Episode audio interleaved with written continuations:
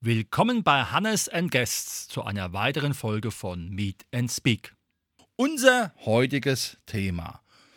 Ankommen, um zu gehen. Und dazu begrüße ich ganz herzlich Dr. Seide Özkan Raschid. Hallo, ja, guten Morgen. Schön, dass ich da bin. Ja, ich freue mich, eingeladen worden zu sein. wichtigen Thema, wie ich finde. Das auf alle Fälle ankommen, um zu gehen. Jetzt könnte man natürlich sagen, Sie haben einen Doktortitel. Da ist es erstmal nicht verwunderlich, dass man ein Buch vielleicht über das Thema schreibt, was man auch studiert hat. Aber es ist ein anderes Buch. Wie heißt das Buch und was geht es da? Das Buch heißt Wir bleiben nur noch bis Punkt, Punkt, Punkt. Aufwachsen in zwei Kulturen. Das ist bei Orlando erschienen äh, im vergangenen Jahr. Und da geht es darum, wie der Titel sagt, wir bleiben nur noch bis um die Fristgebundenheit des Hierseins von ähm, Arbeitsmigranten aus der Türkei. Damals wurden sie als Gastarbeiter bezeichnet. Und dieses Thema, also in diesem Buch schreibt ähm, Feride, die Protagonistin, die Tochter einer Gastarbeiterfamilie, die in den 1960er Jahren, also ganz am Anfang, als die, das Anwerbeabkommen zwischen der Türkei und, der, und Deutschland geschlossen wurde, das Anwerbeabkommen für die Arbeit ähm, der also für Arbeitskräfte wurden damals angeworben aus der Türkei, davor ja auch Italien, aus anderen Ländern später auch. Und ähm, nun war dieses Arbeitsabkommen zweck- und fristgebunden. Zweckgebunden heißt, die Menschen, die hierher kamen, waren Arbeiter, sie waren auf ihre Arbeitskraft reduziert und ihr Aufenthalt war fristgebunden, also war befristet, meistens auf zwei Jahre, also maximal zwei Jahre. Und sie sollten nach einem Rotationsmodell nach zwei Jahren ausgetauscht werden durch neue die sollten dann in die Türkei zurück und andere sollten herkommen. Und das war auch im, im ähm, Falle von Ferides Vater. Feride ist so, ähm, ja, sage ich mal so mein alter Ego, äh, kann man sagen.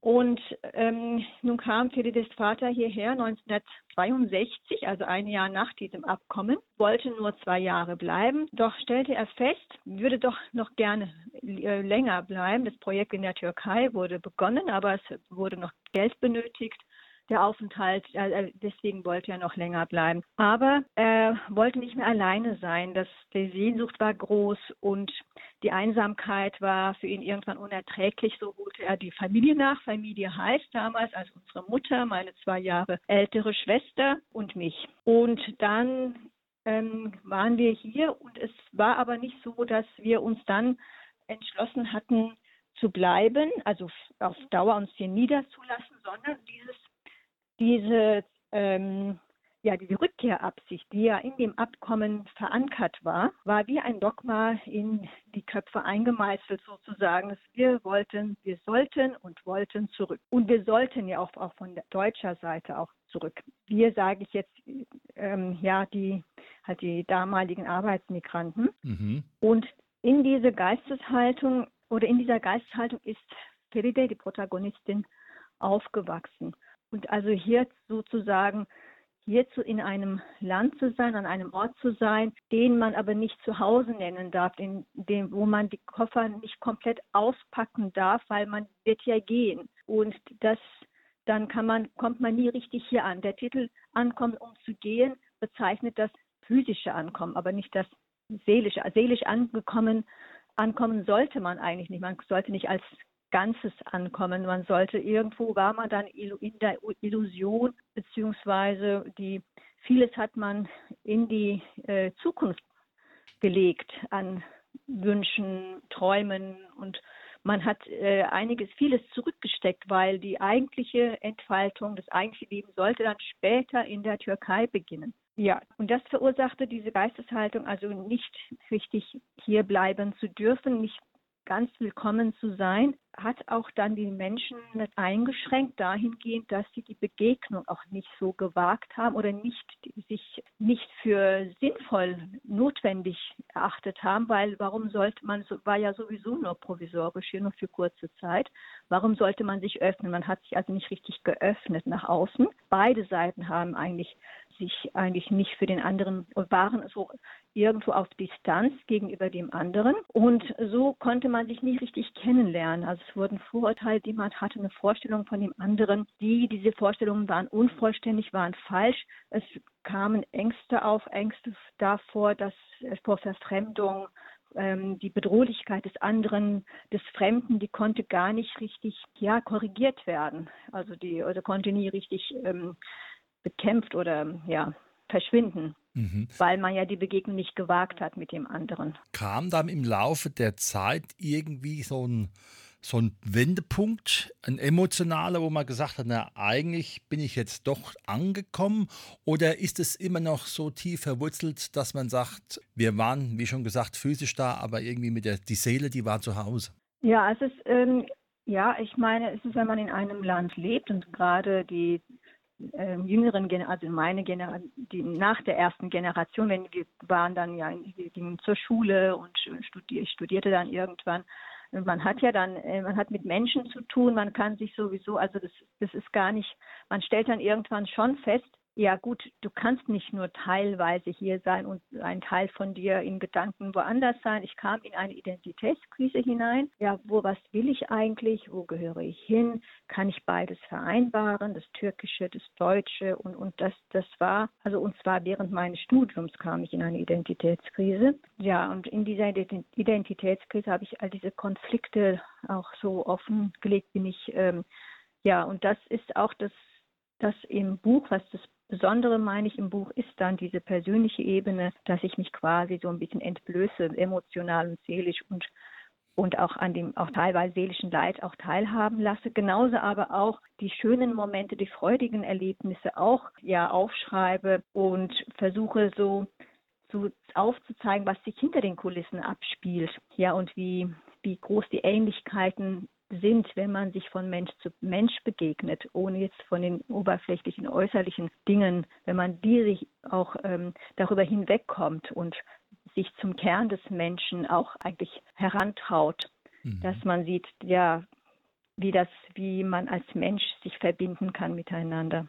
Wunderbar. Ist es so, dass man vielleicht als Kind dann sich leichter integrieren lässt und ist es dann auch so, dass die Erwachsenen, die mit dem anderen Bewusstsein herkommen, dann quasi bis zu ihrem Lebensende Fremde im fremden Land sind? Ja, die Erwachsenen, meinen Sie jetzt die erste Generation zum Beispiel? Genau, Oder? genau. Ja. Ja, die erste Generation, also jetzt wenn ich, ähm, ist es schon so, dass sie, aber gut, sie haben dann auch irgendwann erkannt und das ist, dass sie halt doch auch hierher gehören, dass Deutschland auch ihre Heimat geworden ist. Trotzdem ist die Integration hat ja nicht so richtig stattgefunden, gerade der ersten Generation, weil auch die deutsche Seite war ja da, daran interessiert, dass die Menschen zurückgehen und hat diese Integration auch sehr, sehr spät begonnen. Also es waren sehr große Versäumnisse. Es war noch sogar 1983 bis 84 war das Rückkehrhilfegesetz erlassen worden, damit die ich sag mal Gastarbeiter, also die Ausländer, in ihre Heimat zurückkehren. Es waren also Prämien haben sie bekommen, auch ihre Rentenanwartschaften ausgezahlt bekommen teilweise, damit sie zurückgehen. Und erst 2004, glaube ich, war das Gesetz ähm, wonach dann die Integration auch wirklich ähm, gesetzlich auch ähm, fixiert war und auch Integrationskurse, Deutschkurs zur Pflicht wurden. Da erst hat man so richtig angefangen eigentlich und das waren ja dann vier Jahrzehnte vergangen. Mhm. Und ja, also die ältere Generation, ja, die kann nicht mehr verleugnen, dass Deutschland ein Teil von ihnen ist, gerade weil die Kinder ja hier sind, Kinder und Enkelkinder mittlerweile, aber trotzdem sind sie doch in ihrer Welt irgendwo auch noch. Also diese Öffnung nach außen ist nicht so stark, wird sogar schlechter teilweise dadurch, dass wenn ich jetzt an meine Mutter denke, die hat ja früher auch als Arbeiterin gearbeitet und nachdem sie aus dem Arbeitsprozess ausgeschieden ist, ist sie dann auch hat sie nicht die Kontakte nicht mehr gehabt äh, zu den zu deutschen oder deutschsprachigen Mitbürgern. Ähm, und hat dadurch hat sie ihr Deutsch auch verlernt. Sie konnte eigentlich recht gut Deutsch, also zwar Ausländerdeutsch, aber sie konnte sich noch gut verständigen. Aber jetzt hat sie überhaupt keine so gut wie keine Kontakte mehr nach außen. Sie ist in ihrer Welt und in dieser Welt gehören in diese Welt gehören ihre Kinder, die Enkelkinder, ein paar natürlich Begegnungen auch außen beim Einkaufen und so, aber integriert ähm, in dem Sinne, dass sie sich austauschen mit der Außenwelt aktiv mit anderen. Das ist eigentlich nicht gegeben. Mhm. Ist es dann wieder ein besonderes Phänomen, dass sich gerade wieder junge Menschen, ob jetzt aus der Türkei oder Tunesien oder auch immer, dann, obwohl hier geboren, sich wieder eher an ihr Land erinnern, auch mit dem Land identifizieren, wo ihre Väter herkommen, als mit dem Land, in dem sie leben? Ist es irgendwie auch auffällig oder ist es eher nur eine, eine Momentaufnahme? Also es ist zum einen ähm, wird ihnen manchmal deutlich gemacht, dass sie so nicht angenommen werden, wie sie sind. Auch so, vielleicht kommt gerade bei Türken und Tunesien ja auch noch hinzu, dass sie äh, Muslime sind überwiegend, dass sie so nicht akzeptiert werden, so wie sie sind. Das ist der eine Punkt. Der andere Punkt ist, dass sie erkennen, die Wurzeln sind auch wichtig, auch die ursprünglichen, also von ihren Eltern, sind auch wichtig. Und das finde ich eigentlich auch gesund dass man sagt, beides gehört zu mir. Sowohl das ein, aber ich glaube schon, dass die Verbundenheit mit Deutschland größer ist als die Sehnsucht jetzt nach der Heimat oder was heißt Heimat? Heimat ist ja eigentlich Deutschland, also nach der, nach den Ursprüngen oder nach den Wurzeln.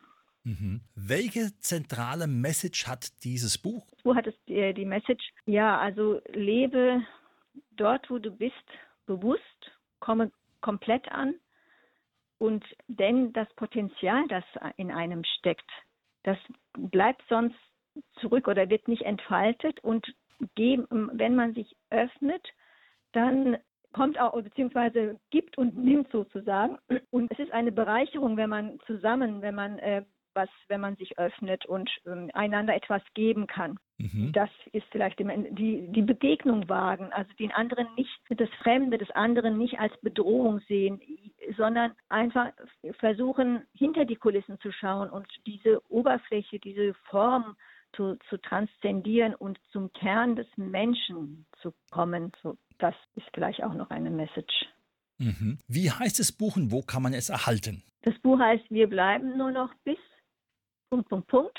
Aufwachsen in zwei Kulturen. Es erschien bei Orlando. Man kann es über Orlando beziehen, aber auch über andere, äh, auch in Buchhandlungen bestellen, auch online bestellen, bei eigentlich auf allen Plattformen müsste das ähm, erhältlich sein. Also Amazon, Google, Thalia.de und so weiter. Wenn jetzt jemand von dem Buch auch bewegt ist, kann er in irgendeiner Form auch Kontakt mit Ihnen aufnehmen?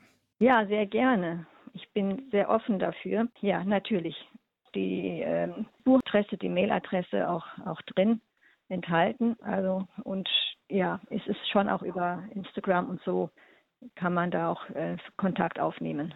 Ähm, ich wollte auch noch vielleicht ergänzen, dass ich quasi eine Art Zeitzeugin bin aus der frühesten Zeit der türkischen Arbeitsmigration und mit dem Buch auch versuche, aus einer Innenbetrachtung heraus gewisse Phänomene verstehbar zu machen. Also die, ich habe von vielen auch gehört, von vielen, die mein Buch gelesen haben, ja, jetzt verstehe ich auch gewisse Hintergründe besser. Jetzt verstehe ich, warum das und jenes so ist. Und das, dieses, ja, das ist, genau, das war mir auch nochmal wichtig zu erwähnen. Und außerdem noch, dass gerade in unserer Zeit ja der Rassismus ähm, wieder sehr, ähm, ja. Virulent ist. Ja, genau. und, und ja auch Hass verbreitet und diese, das ist ja ähm, Hass und Ablehnung und, und ähm, es sind negative Dinge, negative Energie, die auch Hass tötet nicht nur physisch auch durch die Terroranschläge, durch den NSU zum Beispiel und, und das Attentat in Hanau. Hass tötet auch seelisch und ist für die Gesellschaft ja auch Gift und stört den äußeren und den inneren Frieden. Deswegen ist es sehr, sehr wichtig, dass wir dieses, diese Thematik ernst nehmen, dass wir uns, dass wir die über diese Tendenzen hinweg auch ähm, ähm, ja gut uns einsetzen, jeder sich einsetzt im Alltag für ähm, den Frieden für, und für eine Gemein für eine für ein Zusammenleben in Frieden, für ähm, äh, ein Zusammenleben, ähm, bei dem wir uns gegenseitig bereichern, unsere Menschheitsprobleme, also unsere, die Probleme unserer Zeit gemeinsam angehen, unsere Ressourcen nutzen. Und gemeinsam ist man stärker, als wenn man gegeneinander arbeitet. Zusammenzuarbeiten ist immer besser. Wunderbar. Herzlichen Dank für das Gespräch. Das war heute unsere Sendung mit dem Thema Ankommen umzugehen mit Dr. Sahide Özkan Raschid. Herzlichen Dank für die Auskunft und für dieses Buch, was vermutlich auch vielen aus der Seele sprechen wird, unabhängig aus welchem Kulturkreis sie kommen, weil es kommen ja sehr, sehr viele Menschen, auch halt mittlerweile nach Deutschland aus anderen Kulturen, die unter Umständen dieselben Themen aufgreifen, weil sie einfach sich nicht unbedingt willkommen fühlen, beziehungsweise erstmal mit der Situation umgehen lernen müssen. Vielen Dank, ich danke auch.